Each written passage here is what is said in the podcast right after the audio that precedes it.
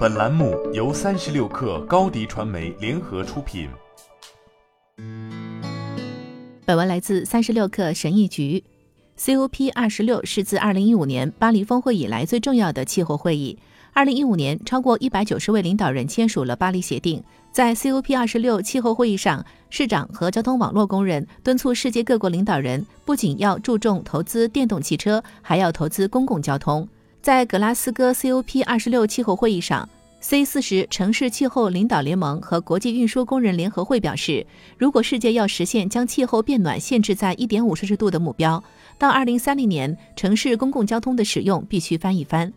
世界各国领导人一直将关注点放在电动汽车投资上，但会议声明，减少柴油车和汽油车的使用不能是唯一降低碳排放量的方法，政府还需要增加公共交通的使用。全球化石燃料燃烧产生的二氧化碳排放中，约有四分之一来自交通运输。该声明还表示，公共交通的改善、扩建和低碳化是我们削减温室气体排放的最直接、最有力的手段之一。我们在会议上还补充说，如果不在二零三零年之前将公共交通的投资量增加一倍，或将出行方式过渡到零排放公共交通，各国根本不可能实现在未来十年内将排放量减半。并将全球气温上升限制在一点五摄氏度以内的紧迫目标。这些组织呼吁世界各国领导人确保生活在城市地区的每个人都能够乘坐安全、负担得起和方便的公共交通，确保公交车站距离家只有十分钟的步行路程，并将公共交通投资作为实现气候计划的优先事项。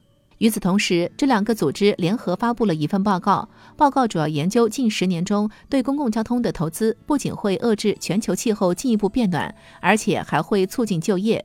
根据这项研究，到二零三零年，仅在 C 四十城市气候联盟组织的九十七个成员国城市中，公共交通使用量翻一番，就能创造近四百六十万个新就业岗位，在全球范围内创造数千万个就业岗位。它还将减少一半以上的城市交通排放量，并减少高达百分之四十五的交通污染。在各国投资电动汽车基础设施的同时，他们还必须更广泛的投资于交通运输。根据 COP 二十六会议中所提到的，向零排放车辆的过渡不仅必须包括轿车，还要包括面包车、公共汽车和卡车。